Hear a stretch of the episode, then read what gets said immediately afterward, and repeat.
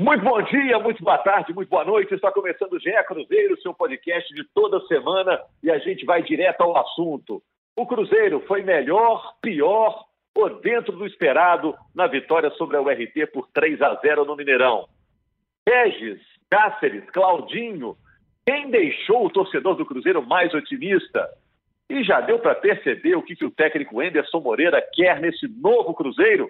Vamos debater esses assuntos com o Bob Faria e o Henrique Fernandes. Tudo bem? Nossa dupla de comentaristas. Tudo beleza. Tudo certo, Rogério.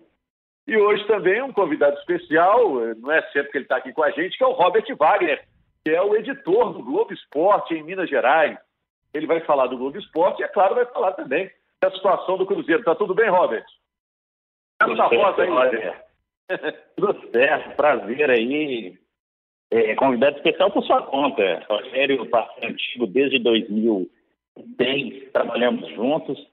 Estou muitos anos aí, estamos juntos, vamos conversar bastante. Que isso, hein? Quando o chefe aparece para trocar ideia, que o negócio tá, tá sério mesmo, hein, Rogério? É verdade, é que o Globo Esporte volta na segunda-feira da semana que vem. O Robert vai falar que novidades que temos e como foi também é, tocar o jornalismo esportivo durante essa pandemia aí, mais de quatro meses sem jogos. Mas vamos botar ele na conversa aí com o Henrique, com o Bob também, sobre o Cruzeiro. O Cruzeiro fez 3 a 0 em cima da URT, um gol do Kaká, um gol do Thiago, um gol do Marlon. Cruzeiro voltando aos trabalhos, primeiro jogo do Whindersson Moreira. Foi bom, foi mais ou menos, foi razoável? O que vocês estão achando aí? Eu achei, Rogério, que foi, foi dentro do esperado.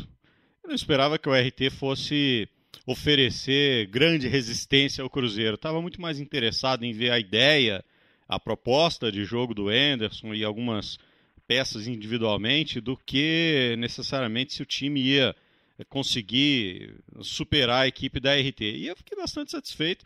Acho que está com uma ideia de jogo bastante desenhada, tem um equilíbrio bom no elenco, está num bom caminho. Claro que ainda não está pronto, claro que ainda está longe é, de ser um time que a gente pode dizer que está brigando pela Série B, até porque começa com seis pontos atrás, mas pelo menos é um time que tem uma ideia.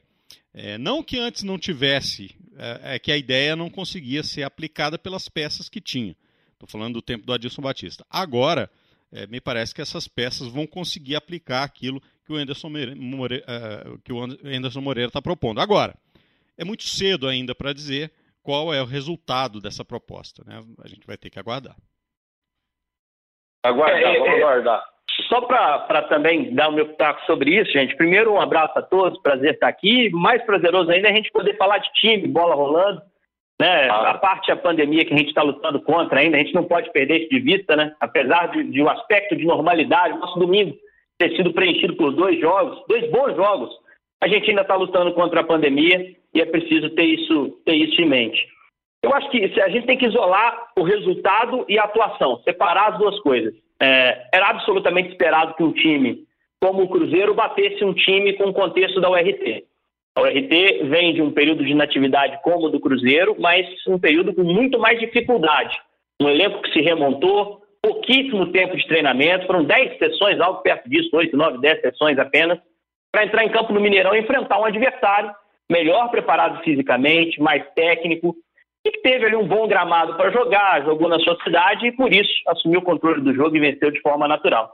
Só que eu acho que o Anderson conseguiu transparecer nesse time, no primeiro jogo oficial dele, algumas ideias novas e que foram muito bem, para mim, muito bem recebidas. Assim, acho que é um time que trabalha melhor essa bola no chão que o time do Adilson.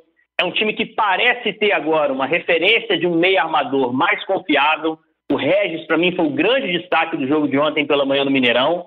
É um time que ontem, é importante a gente frisar, tinha muitos desfalques e conseguiu ser consistente com seus volantes, mostrando um bom jogo, por exemplo, Jean e Ariel. É um time muito diferente do que eu acho que o Cruzeiro vai apresentar no início da Série B. Você foi ver, o Léo ficou fora de última hora, Covid titular, para mim titular absoluto. Maurício fora. Uh, o Henrique é um cara que acho que pode disputar sério uma posição no time titular. Marcelo Moreno, titular absoluto. Então, assim, é, Giovanni, lateral, veio também para ser titular. É um time que, mesmo com muitas ausências, conseguiu coletivamente mostrar um bom jogo e acho que essa foi a, a, a boa notícia. O resultado nem foi tão bom. Se for analisar a rodada, nem foi um resultado tão bom, porque a Caldense bateu demais no Tupinambás e agora está complicado para a quarta. Mas o desempenho do time, pensando num primeiro jogo do trabalho, com tantos desfalques, pelo contexto geral, foi um bom desempenho. O time parece mudado e, e com bons, bons novos ventos agora com o Enderson.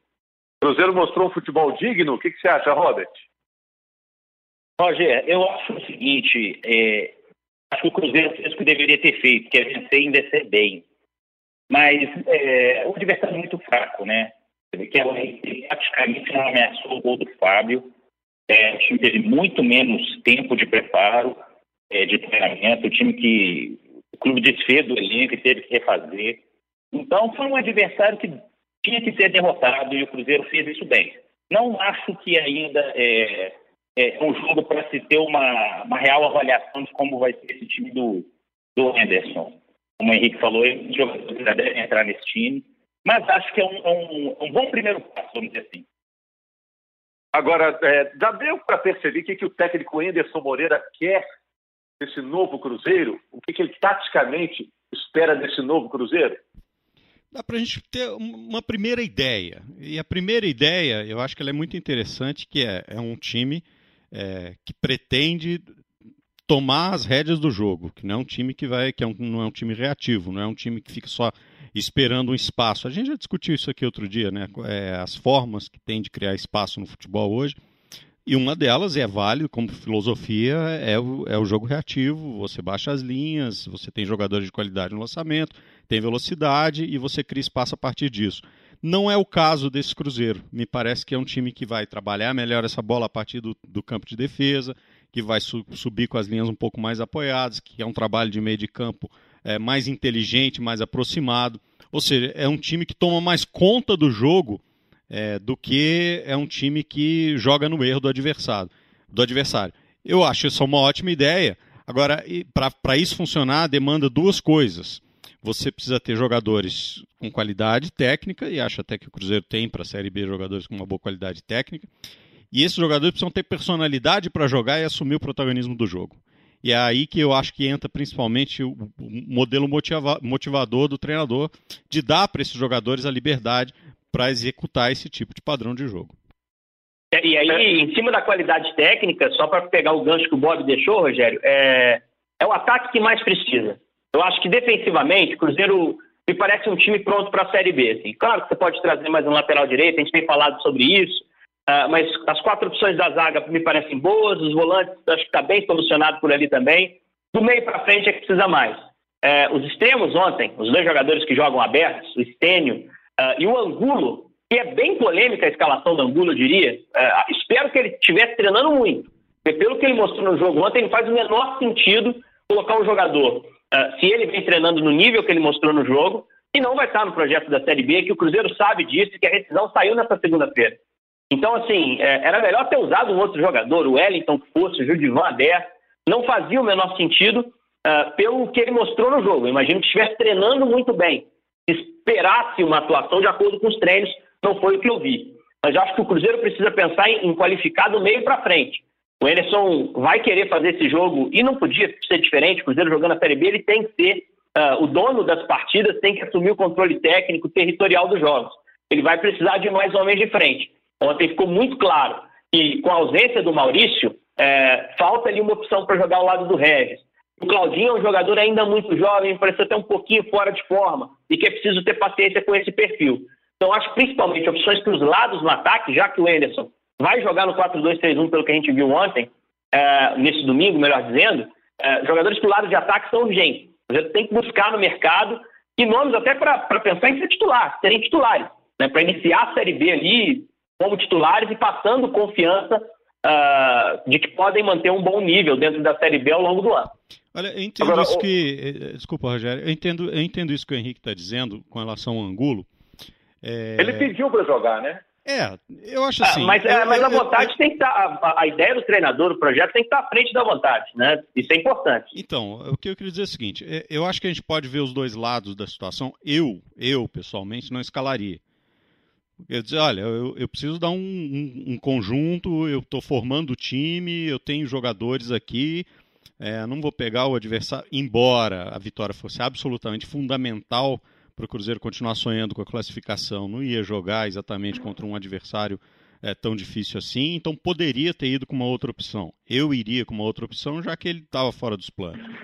Mas eu entendo, eu entendo o treinador quando ele diz assim, olha, é, ele estava integrado, está aqui jogando esse tempo todo, ele participou, ele conhece as ideias, ele já estava no meu plano para usar, ele sabe o que tem que fazer e está em condições físicas. Então, se ele está melhor, um pouco melhor do que a minha opção, eu boto ele para usar. Depois da manhã, se eu não tiver, eu vou pensar no plano B. Então, assim, é, embora eu pessoalmente não, não o escalasse, a partir do momento que ele assinou que tem que ir embora, volto a dizer, não foi ele que pediu para ir embora, o Palmeiras é que, que pediu ele de volta. É, eu, pessoalmente, não escalasse, eu entendo perfeitamente que o treinador tem escalado baseado no fato de que ele tem achado o seguinte: olha, vai me ajudar e qualquer coisa que possa facilitar o meu jogo, eu não posso abrir mão. Eu entendo. Eu acho, eu acho que a gente entenderia melhor a escalação do, do Angulo se ele tivesse dado uma resposta mais positiva em campo acho que a gente fica um pouco com essa sensação de que, poxa, valia a pena escalar uma música, porque a gente não viu essa resposta dele, não, não, foi, não foi bem ontem. Claro. Então, fica com essa sensação de que poderia ter jogado um jogador que, que já saberia que permaneceria no elenco. É, acho que fez o fato também de ser a estreia do Anderson, né? O técnico precisa estrear bem, então trabalhou com aquele time, com o Angulo, e deve ter pensado também, eu tenho que chegar vivo à última rodada da primeira fase, né? Então, se o cara treinou, o time está preparado, deixa eu resolver isso aqui, chegar vivo à última rodada e depois, a próxima rodada, eu penso de novo, né? É por isso que eu digo, eu acho assim, é uma questão é, pessoal. É, é, a minha decisão talvez fosse outra, com a informação que eu tenho, digamos, né? É, agora, é, com a, com, a, informação que ele tem lá treinando com o cara todo dia, eu compreendo totalmente é, a escolha pelo jogador.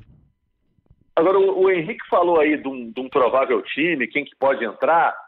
E eu pergunto, o time é mais ou menos esse que jogou ontem? Só botando aí Léo, Moreno, Giovanni e Maurício. E aí tá pronto ou, ou vai mudar muito mais? Eu, eu, acho que pode, pode ter alguma Essa, mudança, sim. Falou 4 é, e 11, assim, já é uma mudança longa, Você citou, né? são muitas, é, é exato, são quatro. Só que o Rogério citou, são muitas. Pois é. Giovanni vai ser o lateral esquerdo titular. Também é um cara de muita confiança do Emerson, assim, é um cara que, que acho que vai ajudar. Já foi muito bem no América, um, um lateral que sabe a leitura de, de chegada à frente, que infiltra bem, cansou, fez gols no América, foi um lateral que foi muito bem nisso. É, eu, eu acho que o Maurício vai ser titular no primeiro momento. O Léo é titular na zaga, não há muita dúvida, e o Moreno é titular na frente. Uhum. Eu acho que tem uma posição aberta no ataque muito clara, que é para o jogador que vai jogar ao lado do Regis e do Maurício. Né? Regis, Maurício, mais uma terceira peça, normalmente homem de velocidade, é uma característica dos times do Emerson, uh, com o Marcelo Moreno como uma referência à frente. E eu acho que o meio-campo, os volantes, ainda estão abertos. Uh, ontem tivemos, no domingo, tivemos um, um, uma boa atuação da dupla de volantes. O Jean e o Ariel foram bem. O Ariel, aliás, foi muito bem pelo que eu esperava dele. O jogador jogou muito pouco antes da pausa da pandemia e fez muito, fez muito bem o seu papel. Só que existem outras opções interessantes. É, é, há uma fartura por ali. Uh, tem o Henrique que está se condicionando, tem o Jadson, que é um, um, jovem jogador que eu, eu daria mais espaço. Eu acho que tem pulmão, tem chegada à frente, tem qualidade. Então ali eu acho que também eu vejo, vejo algo aberto. E o Cruzeiro vai contratar, gente. Não há muita dúvida disso. A saída do Angulo faz ter ainda mais urgente a necessidade de, de jogador, principalmente para frente. Pode ser que um lateral dispute posição com o Cáceres, embora ele tenha tido uma estreia muito correta, cumpriu muito é. bem o papel dele, né? Não Também teve nenhum problema o Paraguai, uhum. mas acho que muita coisa vai mudar ainda. É, eu acho que quatro ou cinco, esses quatro é, já são mudanças que eu acho que vão acontecer. Pelo menos mais uma posição. E aí nós estamos falando de meio time. Né? Meio time é. faz toda a diferença. É, acho que essa posição, inclusive essa combinação no meio, ela é ela ainda é, tem muitas variáveis, porque entre esses quatro jogadores ainda dá para fazer muitas variações. Você pode jogar com Jadson e Henrique, você pode jogar com Cabral e Henrique, você pode jogar com Jean e, e, e Henrique, e João, Jean e Cabral. Só não dá para jogar, na minha opinião, com Jean e Jadson, que eu acho que são dois que têm características muito parecidas. Mas ainda tem muitas modificações e muitas opções ali naquele meio. E certamente precisa de mais uma peça para o ataque. Então ainda é um time Eu... com, com uma ideia formada, mas em termos de peças, quem é que vai executar esse, essas, essas ideias como time principal, acho que ainda muitas modificações vão ocorrer. E eu não me surpreenderia se um jogador do tipo Marcelo Moreno ficasse de fora do time. Marcelo Moreno, desde que retornou ao Cruzeiro, ainda não marcou. É, o Thiago, que ontem jogou, deixou o dele. Claro que a gente está falando de jogadores completamente diferentes, mas o Cruzeiro, é, voltando com o Léo, com o Moreno, com a possibilidade do Henrique, com a possibilidade do Giovanni na lateral esquerda, ele só vai envelhecendo o time. E foi é, o retrato desse time no ano passado, que acabou rebaixado para a Série B. Então, não me surpreenderia se opções mais jovens aparecessem no time, como ontem o Patrick Bray jogou bem na lateral esquerda, mas acredito também que o Giovanni é o lateral esquerdo do Anderson, mas eu acredito que eles podem ter surpresas aí. Eu me surpreenderia Robert. muito. Se ele, se ele barra, eu, eu, Moreno, eu me surpreenderia muito se ele barra o Moreno. A menos que, que, que o Moreno engorde, cresça uma barriga, uma pochete gigante, faça alguma besteira muito grande. Porque não é só o aspecto técnico, é, ele tem um aspecto anímico importantíssimo que o Cruzeiro vai precisar nessa segunda divisão, a forma como ele se transferiu para o Cruzeiro, a empatia que ele tem com o torcedor. A menos que ele não dê resultado nenhum, nenhum, nenhuma, nenhum, nenhum resultado técnico, o que eu acho difícil, porque vejo como um bom jogador, é, para baixar a média de idade, eu acho mais fácil ele mexer em outros lugares do que mexer no Moreno. Mas, enfim, como você diz em futebol, eu não acredito em muita coisa, mas eu não duvido de nada. É, mas daqui a pouco vai ter que arrumar um lugar para esse menino Thiago aí, que o cara tá metendo gol, né? Começou muito bem é, a, a, carreira dele como profissional. Ô, Robert, botando aí já o assunto do Globo Esporte, é, como é que vai ser a volta do Globo Esporte para o torcedor do Cruzeiro que está acompanhando? O próprio noticiário do Cruzeiro mudou muito time. Outro dia só crise, uma crise aqui, uma crise ali, um incêndio aqui, um, uma tempestade ali, né? É importante a gente ter jogo, a gente mudar um pouco os ares, claro, com olhar atento a todas as estrelas do clube. Então, a volta do Globo Esporte na íntegra, né, como a gente anos anos acostumados a ver ali depois do MG1, é, essa volta é na semana que vem, no dia 3, 3 de agosto. Claro que o Globo Esporte, o período, ele não saiu do ar, ele ficou ali dentro do MG1, mas com um espaço mais reduzido. Então, no dia 3 a gente retorna, já hipótese primeiro, primeiros jogos das semifinais. É, estamos preparando um material interessante, principalmente também porque já vamos começar a falar de Campeonato Brasileiro, o Cruzeiro com este ano aí, esse ano diferente, tão importante, né, na Série B. Mas é uma volta que a gente está com bastante expectativa, Rogério. Esperamos contribuição de, de vocês, inclusive, por favor. É, e como tá louco, o é, desafio de... Tamo dentro, meu filho. Tamo junto. Qual foi o desafio de falar de jornalismo esportivo durante quatro meses sem a bola rolar, com a bola parada? O torcedor do Cruzeiro, como é que foi a cavucata das notícias? Eu, engraçado que eu ouvi muito essa pergunta. É, muita gente me perguntou, pô, você não está trabalhando, né? Não tem esporte. E, e, eu trabalhei talvez até mais do que eu trabalhava antes. É exatamente por isso, porque aí a gente começa um desafio diferente, né? Contar o, o, o esporte que está acontecendo é, numa falta, numa ausência de campeonato. Então, de fato, é, durante algum tempo a gente ficou sem esse, essa, a, a, o tradicional, né, de campo e bola, enquanto os times não voltaram a treinar, e só por aí já foi mais de um mês. Mas foi um desafio muito grande, que é encontrar histórias, é, não apenas dos, do, dos jogadores, né, esse esporte de alto rendimento, mas histórias das pessoas comuns, porque o Globo Esporte também é um pouco disso. A gente fala do esporte de alto rendimento, mas a gente quer mostrar o tanto que isso impacta na vida do cidadão, na vida da pessoa comum. É, e foi o nosso desafio. E, e, mostrar como o esporte ele tem um papel social é, importantíssimo, né? principalmente no momento em que a gente só tem más notícias. Então foi com muita, gratidão até que a gente conseguiu mostrar a superação das pessoas, o, o esporte acontecendo, home office também, né, pessoas que, que fizeram maratonas dentro de casa, que participaram de provas de ciclismo sem sair do, do lugar, é, de forma virtual, com a sua bicicleta ergométrica. Então, o, o Globo Esporte também tem isso. Claro que agora, retornando aí as competições, a gente volta a cortar. Ok. E, e só para fechar, gente, é, boa sorte para o Globo Esporte que está de volta na, a, no seu horário normal, né, Robert? é, já a partir da semana que vem, a partir de segunda-feira, né? E eu pergunto para vocês, o Robert falou de histórias. E a história do Cruzeiro no Campeonato Mineiro? Para ou continua? Eu sabia, eu sabia que eu ia terminar sem essa. Olha sabia, aqui. tô aqui esperando o Robert falando com propriedade. Eu, eu emprestei.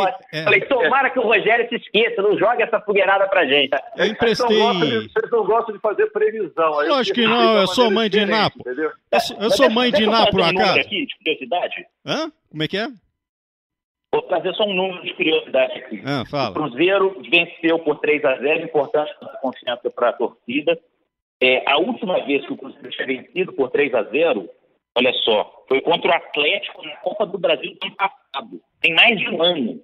Foi 11 de julho de 2019 o Cruzeiro venceu o Atlético por 3 a 0 Agora, o Cruzeiro também precisa vencer por 3 a 0 a Caldense para não depender de nenhum outro resultado. E sabe quanto que o Cruzeiro, quanto foi o jogo entre Cruzeiro e Caldense no Mineiro no ano passado? Hum. 3 a 0 pro Cruzeiro. Muito bem. Agora falando sério, tá brincando aqui negócio de mãe de Ná, adoro fazer essa brincadeira, porque o, o Rogério sempre adora fazer essa brincadeira também, né? Mas assim, a gente não faz previsão, a gente faz análise, que é o processo contrário da previsão. É exatamente pegar um negócio que está construído e desconstruir. Isso é que é análise.